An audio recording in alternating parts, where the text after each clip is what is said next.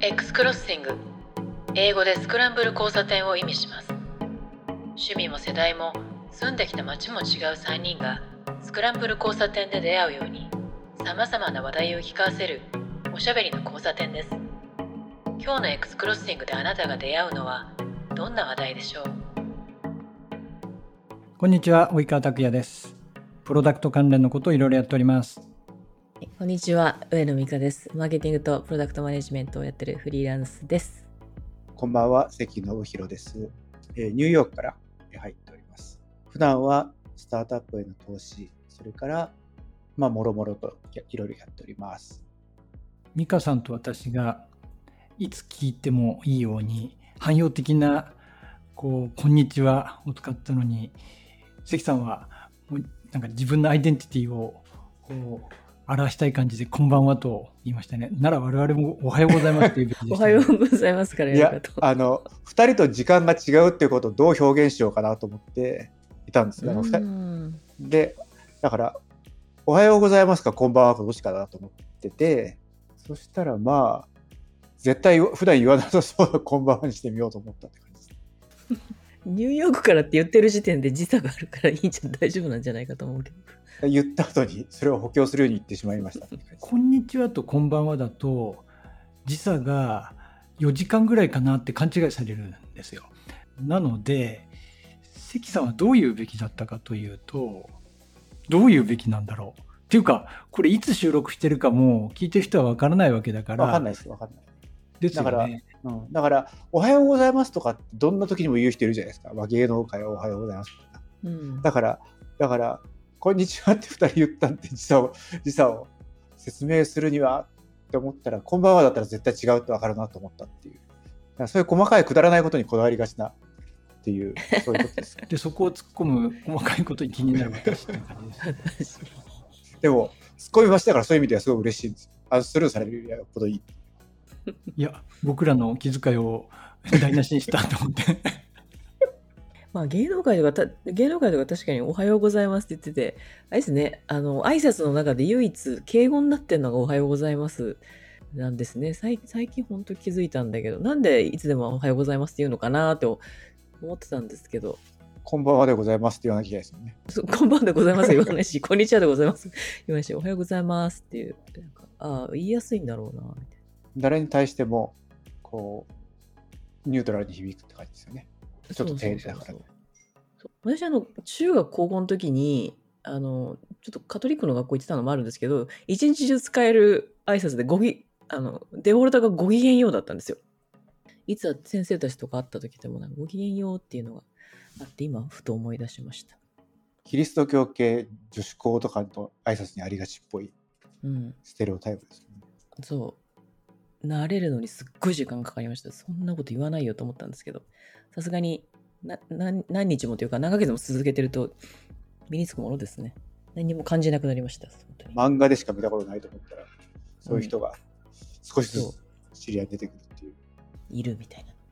でも本当にあの社会人になって使ってる人は聞いたことないですけどね。うん。えっと、この間、え、ポッドキャストギャザリングというイベントに行ってきまして、とですね、ポッドキャスターさんとリスナーさんにが集まるという、非常にすっごい濃いイベントですね。あの、土曜日の真昼間の新宿のロフトプラスワンという、あの知る人ぞ知るですね。なんていうんですね、サブカルチャーとか、なんかいろんなイベントをやる、本当に地下2階にある花蔵みたいなところなんですけど、そこでやりまして、えーポッドキャストを配信してる人でも、あの、聞いてる人でも、聞いてなくても興味あるみたいな、もう誰でも来れるようなイベントになってて、すごい楽しかったです。3、40人ぐらいかな。もっと来てた来てたんですけど、あ、こんなにポッドキャストやってる人いるんだっていうのと、あと、すっごいヘビーリスナーさんとかもいるし、なんか久々に、久々に人同士が集まってやるこうミートアップ的なイベントが久々しぶりだったっていうので、ものすごい楽しかったのもあるし、あとこういう、こう、インターネットの広いエリアがあって、こういうクラスターがあるよっていうのを可視化されるじゃないですか、イベントとかって。で、その、あ、ここはこの、このクラストがあるんだなっていうのをすごく感じられて、インターネット的オフ会イベントがか、イベントだなって思ったので、とっても、あの、面白かったです。で、その中で、で、で私がちょっと行けなくて、及川さんとね、関さん行けなかったんですけど、あの、その中で、ポッドキャスターとリスナーさんに意識調査っていうのを事前にやってて、それの発表があったんですね。で、今お二人にもシェアしているんですけど、まとめた資料ができてて、そのイベントの中で紹介されたんですけど、これがまた面白くて、ポッドキャスターの人とリスナーさんに聞きましたっていうなんですけど、えっと、リスナーさんが60人ぐらいだったかな ?64 人。で、ポッドキャスターが41人回答しましたってやつだったんですけど、実態調査どうやって聞いてんのかとか、どういう風なものを聞くのかとか、普段私たちも聞きたいな、知りたいなって思ってるやつが聞かれていて、とっても興味深かったですね。この資料って公開されてるんですか？うん、公開されてます。で、これは毒ですけど、あの、PDF にして公開されてますね。後半の方がポッドキャスター、うんポッドキ。ャスト収録してる側のアンケートじゃないですか。これ見たらですね、なんかうちは極めて平均的なっていうか、ま、ま、割といろんなこう、項目があって、例えばポッドキャスト始めてどのぐらいですかとか、再生回数どのぐらいですかひ収録頻度、配信頻度とかも見たらですね、ほとんどはなんかまあ、いわゆるマジョリティに近い、唯一マジョリティじゃないのは、何人でやってますかこれがなんか1人っていうのが一番多くて、次が2人。で、3人になるともう7分の1ぐらいになって、4人以上はほとんどないんですけど、やっぱりこの辺から、この辺だけはちょっと真ん中辺から逸脱なんですけど、大体あとは世の中のポッドキャストと極めてきてるっていう、そういう印象です。来てる人もそんな感じだったんでしょうかみたいな。ああ、そんな感じですね。あの、主催しているのは4番組の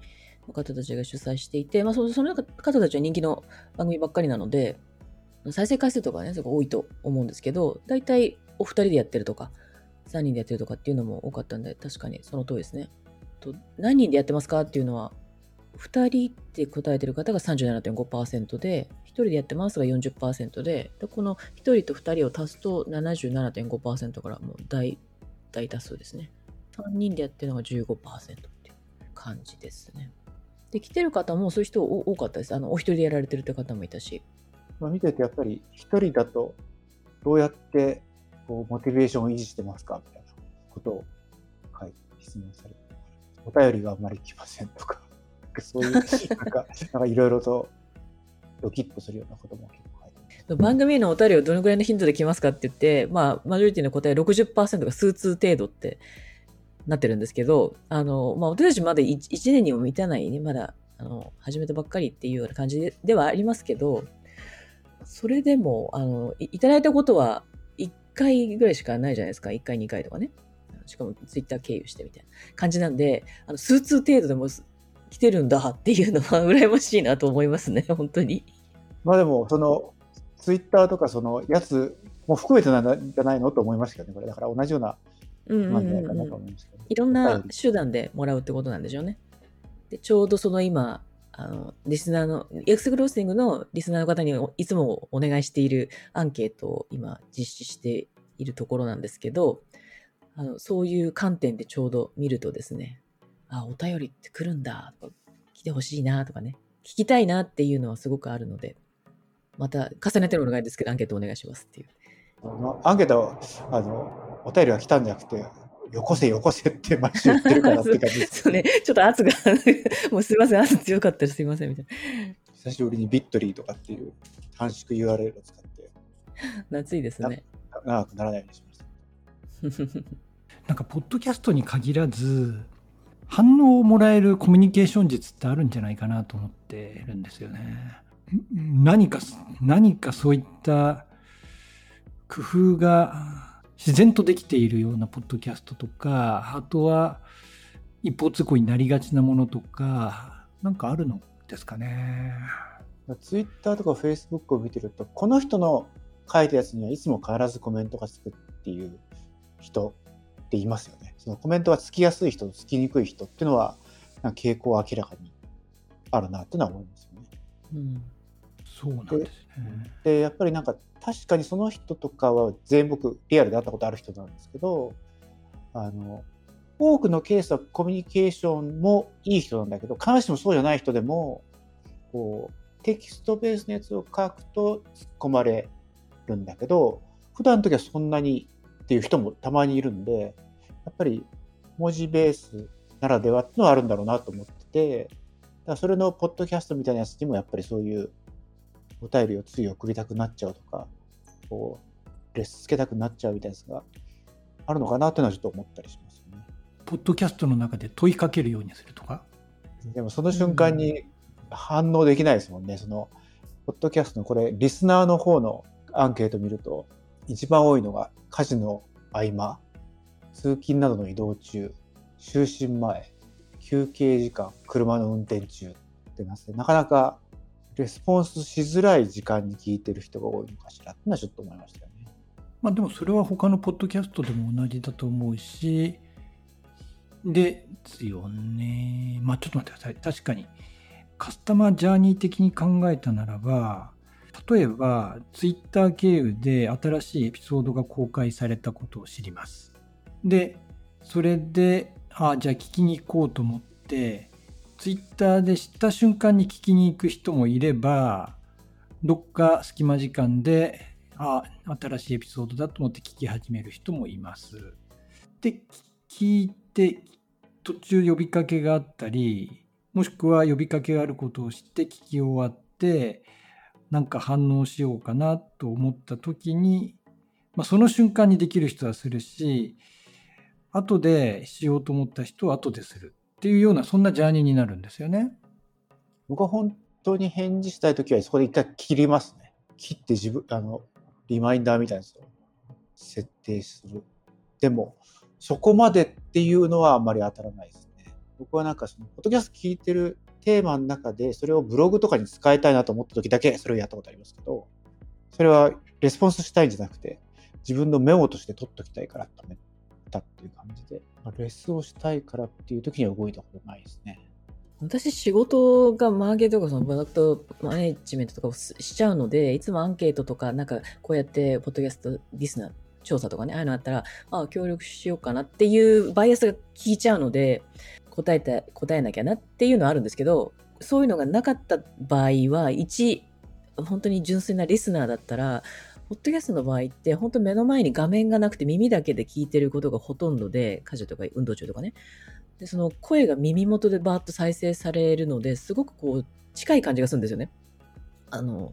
雑談を盗み聞いてる感じとか、あの、なんか、なんていうんですかね、あんまりか、えー肩に力が入ってない感じで聞けるのが多いから、そのナビゲーターとかホストの方との距離が近くて、すごい親近感があるとか、勝手にこう、親しみを感じるじゃないですか、ラジオみたいな感じで。だからそこに、この人、あ、好きだな、みたいな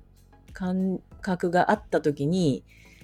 あ、じゃあ協力しようかなっていうのはあるんで、その人との、なんていうんでしょうね、距離感みたいな、すごく、あの、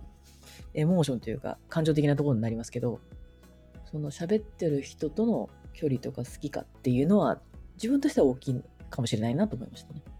なんか協力を呼びかけられたり、だからアンケートに回答してくださいっていう話が、なんか一番配信者側から要求が明確にあるパターンですよね。うん。で、あとはそのエピソードの中で我々が何か話をする意見を言ったりするけれども、皆さんはどう思ってるでしょうか？もしご意見がある方は Twitter などで X などでこう教えてくださいみたいに緩やかな形のこういった呼びかけをすることもあると。でもう一個は何もやんないけれどもいろいろ言ってくれるっていうパターンがあると思うんですよね。で1個目は確かに美香さん言う通りだし、まあ、2個目もやや美香さんに近いかもしれないけれども、でもマイルドなんで、そこまで何かあったら言おうかなぐらいな感じと。で、世のやっぱり、その例えばアンケート結果とかでも見えてきているものって、多分今言った1とか2とかというよりも3なんだと思うんですよね。むしろ別に何か呼びかけをしてるわけではないんだけれども、いつも聞いてますって言ってくれたりとか、この間のこの話面白かったですってやつなんじゃないかと想像するんですよ。それはだからやっぱりすごいなって気がしますね。なんかそれって、僕自分の中で考えると、聞いた時は聞いて終わりじゃないですか。よっぽどのことがない限りは反応しないんだけど、聞いて記憶に残ってる後に、例えば X とか Facebook とかで、それに関連することをもう一回出てきたときに、あ、あの時そういえばこう思ったと思ってリアクションするときはあると思うんですけど、その聞いてるところから書くっていう、そのモードを変えるのは、かなりその難しいっていうか、自分でやるときは大体そのアンケートくださいって言うときは、そのリマインダーみたいに切るか、なんかメールみたいなやつで送ってもらうかどっちかにしちゃうんです。だから要するに聞いてる途中でそのアンケートとかって結局それなりに3分でも5分でもぶった切られるじゃないですか、今までの XP、あの体験が。なんかそれはすごい嫌で、なんかその瞬間にはやりたくないから、ぶった切るっていう感じで、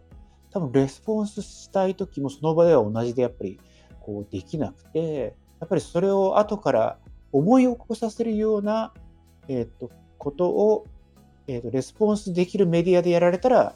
レスポンスするなっていう感じがするんですよね。まあでもレスポンスできるメディアって言われたら、基本的にポッドキャストって、どのポッドキャストホスティング、配信プラットフォームも、そこでの、いわゆるソーシャル的な機能って持ってないやつが多いと思いますから、それこそもしそれを目指すんだったならば、ツイッタースペースで行う、ライブで行えとか、そういう話になるんだと思うんですよね。なんか、そ別に同じチャンネルでやる必要はないと思うんですよ。結局、オムニオムニチャンネルではないんだけど、僕らが話してる内容を聞いてくれてる人は別に、えーと、声で返事してくれる必要もないじゃないですか。で、ポッドキャストのメディアで話してくれる必要もないし、実際、ポッドキャストを聞くきっかけっていうのはもちろん、ポッドキャストで自動配信されるケースもあると思うんですけど、あの、ツイッター見てタイトルが面白いからって言って、あ、ツイッターじゃない、X ね。えっ、ー、とそ、そこに行って聞き始めるとか、そこに行ってダウンロードしておくとかっていう、なんか違うメディアから流入したり、違うメディアに戻ったりとかって、まあ人間だから、人間だから結構するじゃないですか、いろいろいろ。だからなんか、話してる内容もやっぱりその場で、えっ、ー、と、反応するメディアじゃないから、ポッドキャストって。やっぱり反応するのはそこじゃなくて、やっぱり後から本当に思ってたらお便りを送るんでしょうけど、やっぱり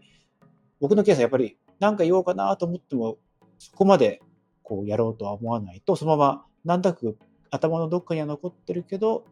特にアクションは起こさない。でも何か他のどれかのメディアでそれがこうもう一回リバイバルっていうかその再想起させられた時に、ああ、そういえばあの時こういうふうに思ってた。で、そその時、その時にレスポンスできるメディア上だったらレスポンスするかなっていう、なんかそんなのが多いので、もし本当にレスポンスをしてほしいんだったら、その、この前、美香さんが僕らのポッドキャストの内容を、リッスンドットスタイルかなんかの、えっ、ー、と、実際にやつとくっつけてなんかこう、ツイートかなんかしてたと思うんですけど、なんか、ああ、はいはい。聞き終わった後にあれを見て、ああ、こういう話してて、こういうツッコミしたかったっていうのが出たら、そこにリリプライするのかなっていう気がしたんですよね。だから結構あれちょっと面白いかなと思ったんですけど。そしたらそのリス LISTEN？LISTENの画面を画面収録して、文字起こしのとテキストと音声再生が同時にやるんです。それをあの動画に動画にして投稿してみるというのをややってたやったんですけど、だテロップ入りの動画の切り抜きみたいなもんですよね。ああいうのの1分ぐらいバージョンやったんですけど。そこが聞いてる人人が、あの、共感するとか何か言いたいっていうポイントだったら、それにコメント来るかもしれないですね。だからコメントしたいっていう時って、なんかシェアしたいとか、それとなんか似てるようなものもあると思うんですけど、あの、突っ込みたい時からちょっとこれ違うよっていうこう反論の時もあるし、あ、これ面白いわってって誰かに、誰かに伝えたい、共有したいっていう感覚。ああいうものが自分の中にもやもやと湧き上がってきた時に言いたいのかなっていうのはあるのかもしれないですけどね。あれ最初に見てた時に、興味を引くようなフレーズが出てきて、あ、今回面白そうだと思って、そのポッドキャストのエピソードを聞くっていうどうそういう動線なのかなと思ってたんですね、最初は。でも、でもうん、でも今日の話をしてて、もしかしたら聞いた人にあの改めて思い起こしてもらって、そこでコメントしてもらうなり、こうレスポンスしてもらうためにああいうのをやるっていうのも一つの手かなっってちょっと思ったんですよ。あなんるほどねかっていうと、なんでかっていうと、イベントとかのいやつイベントとか、まあ、いろんなやつのアンケートってやった後に、翌日とか翌々日とかにメールとかで、あの、サーベイにご協力くださいみたいなやつが来るじゃないですか。あれだと結構その、あその場すぐじゃなくても、例えば1日後に来て、さらに1日寝かして翌日とかでも答えられるじゃないですか。で、なんか追体験とか読みながら、あ、そういえばそうだったねっていうふうに感じてこう答えていくっていう。ただなんか、ポッドキャストとかってそういうのがすごいしづらいじゃないですか。喋ってるの聞いて、おしまい。でもなんか、こう、その中で強調した、まあだからこれってだらだら喋ってるから強調したいことはないから、からかもしれないんですけど、強調したいことがあるんだったら、後からそこだけ抜き出して、再度見せる、再度聞かせることによって、えっ、と、もう一回その呼び起こして、あ、これ、ちょっと実は一言あったんだよねっていう、なんかそういう流れっていうのは一つあり得るのかなっていうのはちょっと今日、さっき話してて思ってたんですけど、ただそれって結局ためになるとかそういう意味合いで聞いてないとなかなかそそういう聞いた内容のリキャップですみたいなやつ読まないから、ながらの時はだからレスポンスはやっぱりしづらいんだなってのはちょっと思いましたけどね。なんかふ普段からあのポッドキャストに限らずラジオとかも、まあ、プロプロがねずっとやってるラジオとかもそうなんですけどそのリスナーさん参加型企画みたいなのってよくやるじゃないですか。あの番組中ずっとこうクリック受け付けてますみたいなやつもあるしそれこそあのお便り読んでな何かっていう企画を進めるとかなんかそういう参加型の企画とかをやってると自分がその巻き込まれてる感っていうのはリスナーのとこに生まれてきてよりコメントしやすいとかあのアンケートやってもあこれ答えてみようかなみたいなのあるのかなっていうあれはライブだからですよ。ライブ？あの、ライブの時って質問するとそのオンラインで答えてもらえるじゃないですか。オンラインでとか質問すると。うんよくセミナーやってて思うのは、ライブのセミナーだと、質問とかそういう、するのって、その場で答えてもらえるからじゃないですか。でも収録のやつって、あんまり質問を受け付けてますと言っても、なんか、質問する熱量さ、熱量低いって感じがするんですよね。実際なんか、両方やってても、ライブの方が質問が多くて、収録しといて質問あったら、あのメールとかで来てくださいねって送っても全然質問来ないみたいな。やっぱりライブでそんなリアクションがあるからこそ質問しちゃう、したい。今、まあ、インタラクティブな場合はそうですよね。パンと質問して帰ってくるのもあるし、事前収録の場合は、ラジオで言うとそのお便りお便り系とか、昔で言うとはがき職人みたいな感じで、一緒にネタを作るとか、そのなんかコメントするとかね、そういういろんなやり方もあるだろうけど、インタラクションがあると、こう自分にとってすごくライブ感と、あの今答えてくれたみたいな喜びは確かに多くなりますよね。で、やってる方からしても、あ、今やってくれてるんだっていう、インタラクション演出はあると思いますが。で、そうじゃないとものもあるかな？まあテーマを募集しますとか、ね、面白い質問した人にゲストにしてもらいますとか言ったらなんかもっと投稿がある気がしますけどね。僕らが話してるやつを聞いてるっていう、なんか、喫茶店で隣の席で喋ってる面白い人の話を聞いてるみたいな感じなんだとすると、こう、あんまりこうインタラクティブにならないというか、あ、今日面白い話聞いたね、みたいな感じになると、やっぱりあんまりお便りもしないし、ツッコミもしないみたいな感じが。やっぱり、お便りなりなんかをもらおうと思うと、ちょっとそういう企画なり、そういう受け入れ的なものを考える必要があるのかなとはちょっと思いますね。ああ、なるほどね。今、Spotify とかって、えっと、エピソードごとに、このエピソードについてどう思いましたかって言って、そのエピソードの真下にこうフィードバック送れるとか結構な大きさであるんですよね。あの、サムネイルの画像と同じぐらいの大きさでどう思いましたか？みたいな。でもまあ、ダイレクトすぎるんで、で、すごい、エリアはでっかいんだけど、どう思いましたかっていう、すっごいダイレクトな聞き方だから、なかなか書ききれない、書けないみたいなとこはあるけど、その、ポッドキャストを聞くプラットフォームによって、窓口があるやつとないやつと、まあ、いろいろありますね。統一企画出してくれればいいのにな、なんか。あとね、ちょっとこう、今の話から少し発展するんですけど、その、どういう話題をやっていくか、一人でやってる人も多いから、モチベーション維持するのが大変ですみたいな質問が飛び交ったりとかもしてたんですよね。で、その中で、その話の流れの中でも、あの、聞かれるっていうのとか、どう、まあ一つ数字っていうのはモチベーションにもなっていくじゃないですか。再生数とかダウンロード数とかっていうそこを上げていくには、どういうふうな、あの、受けるネタとかね、聞かれるネタっていうのもあるとは思う一方で、やっぱり一番跳ねたりとか自分が話していて、楽しいとか気持ちいいとか、あとは興味があることをひたすら話す方がこれが一番いいんだっていうふうに言ってる人がやっぱりすごく多くて、会場に行ってすごく印象的だった方は、乃木坂について、それしか話さないっていうあの番組の人いらっしゃったんですよね。で、1時間毎回一人一人のメンバーについて話してもそれだけっていうような人がいらっしゃったりとか、私もよく参考にさせてもらってる階段っていう、ポッドキャストやってる甲斐さんなんかは、最近あの島袋ひろ子さんのあの朗読劇とかライブとか行くんですよね。で、その時に島袋ひろ子についてみたいなものを1時間以上ずっと喋ってるのがあったりとか。で、それがやっぱすごい聞かれたんですって。あの、Spotify とかで上位に出てくるんで。えー、でも島袋ひろ子さんにたについて喋ってるポッドキャストはそんなにないから、そこでボーンと出てきて、あの、すごく聞かれてて。でもご本人としては、あの、万人に受けるネタではないっていうふうには、もちろん自覚されてやってるんですけど、やっぱ好きなことをね、ずっとやるっていうのは、やっぱそこ、そここそが醍醐味だよね、みたいな、あの、そんな話をしてる、ポッドキャスターの人も多くて、ああ、だ、自分がやってても思うんですけど、そこすごい大事だなっていうのも思いました。で、その次は自分が好きなことと聞かれるっていう、その数字的なもの、追い求めていくものとすごい相反するんですけど、一方でそういうことを言ってる人もいたよっていうのがすごく印象的でしたね。いや、今階段リッスンのページで階段見てたけど、面白そうですね。この島袋ひろ子のスピード時代、スピードライブ時代から振り返りながら朗読劇の感想を 語るとかっていう回のリッスン、これテキストで読んでみてたんだけど、いやー、ガチ不安ですね、この人たち。ガチ不安です。それ1時間半ぐらいあるんですよ。それをひたすら喋ってるっていう。で、誰も、あの、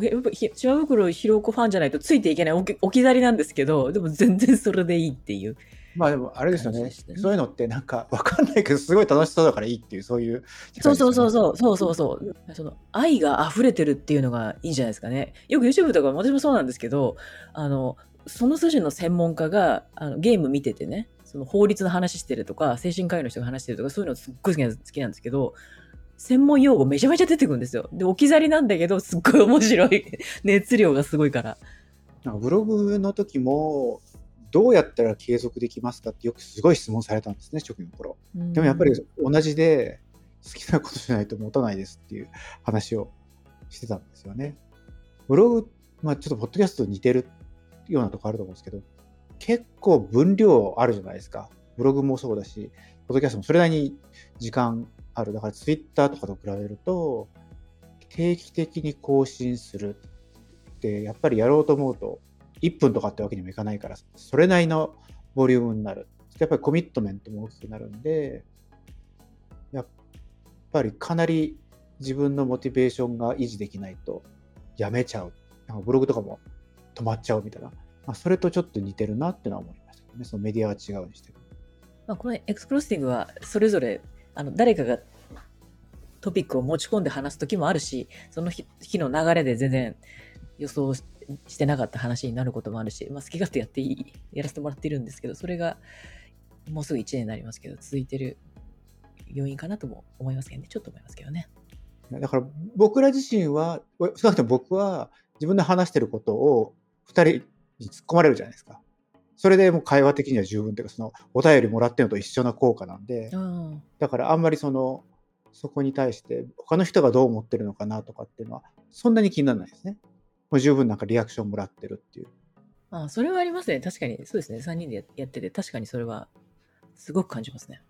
こっちにいると、日本語で仕事以外の話をすることがないんですよ、ここ以外でほとんど。ああ、そう。うん、こっちで雑談するとかっていうと、英語のケースが多いし、僕、その、喋らない子供と泣かない猫と3人で暮らしてるんで、そもそもこうインタラクションがないんですよ。そこに。だから、ここでなんか喋ってることを突っ込まれるとか、喋ってることを突っ込むって週1ぐらい確保されてるっていうのは、仕事関係ない話をする、割とかなりの部分を占めてるんで、もうお便りとかなくても大丈夫ですっていう感じです。あ、そうかそうか。し仕事の日本語のミーティング、あ、なるほどね。それ以外のってことですね。そうか、そうか。日本にいる時って飲みに行ったりとかね、そのいろいろするから、それなりにあるんですけど、全くなくて、特に土日って今子供があんま外に出たがらないんで、土日家にずっといるんですよ。そうすると、本当に誰も喋らないから、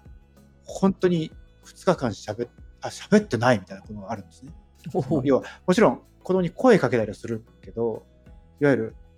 インタラクティブな喋りを2日間してませんみたいなことも起きうるんですね。買い物とかにも行かないんで。で、土日で電話も、やっぱり土土日はあんまり電話かかってこないんで、という中で言うと、やっぱりその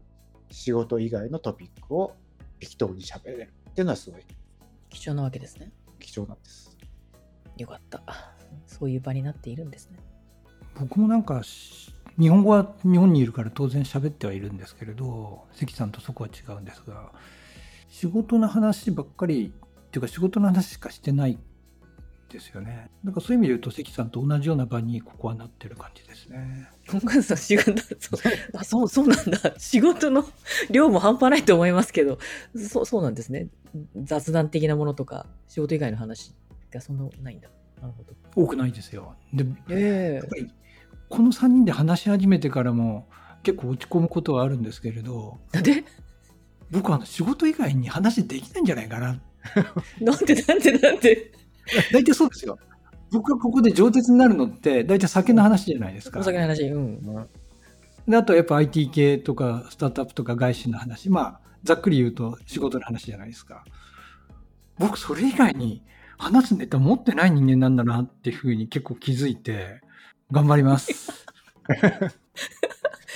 あの、いや、大川さんがぜ上手になるお酒の話は私は大好きで、あの、前回が前々回かな？あの、それやってるのでですね、ぜひ聞いていただければと 思うけど。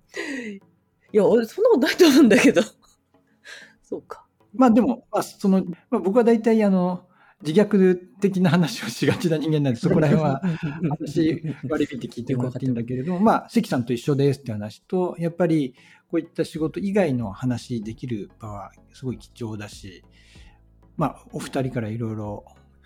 いろんな話聞いたりっていうのは楽しいし、っていうのでですね、もともとそういう目的でこのポッドキャスト始めてますからね。そうですね。でそれみんな興味の方向が全然違うから、じゃあ3つ掛け合わせてみたら、あの全然違う話もできんじゃないみたいなのが出発してるとこだし、まあ、クロスの意味だだったりもするし。で、その視点は大体こう、あの、多くの時間を使ってる仕事関連で得たものとか、積み上げたナレッジとか、いろんな切り口とかね、そういうのが出てきたりするのは、それがすごく楽しいなと思います。分かった。最近なんか仕事以外で気になってるのは健康的な話ばっかなんですよ。だから、年取ってくると、あ大体その同世代の人が集まると、どこが悪いの、どこの病院がいいのみたいな、病院の待合室みたいな会話が多くなるじゃないですか。僕なんか下手するとそういったネタになりがちなんですよね。で、健康二人は僕よりも全然若いんで、ちょっとそんな話に引きずり込むのは申し訳ないし、そもそもそんなネタを展開しても、ポッドキャストとして、あの、年寄りはポッドキャスト聞かないから、皆さん興味持ってもらえないしっていうところで、頑張ります。っていうか、仕事の話でも、仕事じゃないコンテクストで話すと面白いですよね。うんうん。まあ、あとね、うん僕仕事が面白いんですよね。いやいいいいいいことですよね。素晴らしいいやいいじゃないですか。ことなんで、仕事の話してて面白おかしく、自分も楽しく話せちゃうんで、それはそれでいいんだけれども、まあ、やっぱり人間としてつまんないじゃないですか。そうですよ。でもなんか、いや、そそうなんです。あだって、このポッドキャストも、あの、及川さんファンというかね、及川さんをよく知ってるリスナーの方すごい多いと思うし、あの、及川さんがやられてるエリアの話を期待されてる人もいると思うから、それをこう、チラッチラッとこう、挟み込んでいくので全然いい、むしろいいんじゃないですかはい。多分、ね、おじさんが書いてる本とか、ブログとか、記事とかあるじゃないですか。でも、あれを見てるだけの印象と、これを聞いて、あれを読むと、全然やっぱ印象変わると思うんですよね。まあそうですね。最近僕、あの、X、かっこ旧 Twitter でも、できるだけ素性は貸さないように、なんか、こう、ビジネスマンとしての、パーソンとしての、こう、それなりの立場の人間を、振る舞いをできるだけしていて、まあ、その、何でしょうね、ソーシャルでのパーソナル、なんだろう、ロロンダリング的なことをやってるわけですよ。おー、そうなんだ。かまあ、ポジポジポジション作ってるわけですね。そうです。だから、まあ、やめよう。またこのネタになると、過去の作のような失敗につながるんで、やめましょう。一回同じこと一リスナーからすると、そういうこう、あの本とか、ネット上のこう文章から伝わってくるもので出来上がってるキャラクターとかプロフィールっていうのが実際話している声とかを聞くと、あ、こういう感じなんだっていう、そのギャップとか差分とか裏側が知れるっていうのが一番面白いんで、あの、で、それそれであの、高外せっていうわけで全然なくて、あ、こういうことも考えているんだとか、こんな視点も持ってるんだ、こんなところに興味あるんだとか、さっきの体の話も、あの、よく、や、お山も行くじゃないですか。山とかね。ああいうような話とか、運動の話と結びつけたりして話すこともあるし、そういうところがすごく、こう、萌えポイントだと思いますよ。絶対親しく感じるようになると思いますけどね。そうそうそうそうこういうの聞いてる方が。うん。てなところで。なんてなところですね。本当はこれでじゃあ飲み行きましょうかみたいな感じに本当になるんですけど、これね。そうね。アンケートから広がった話でした。じゃあ今回ここまで。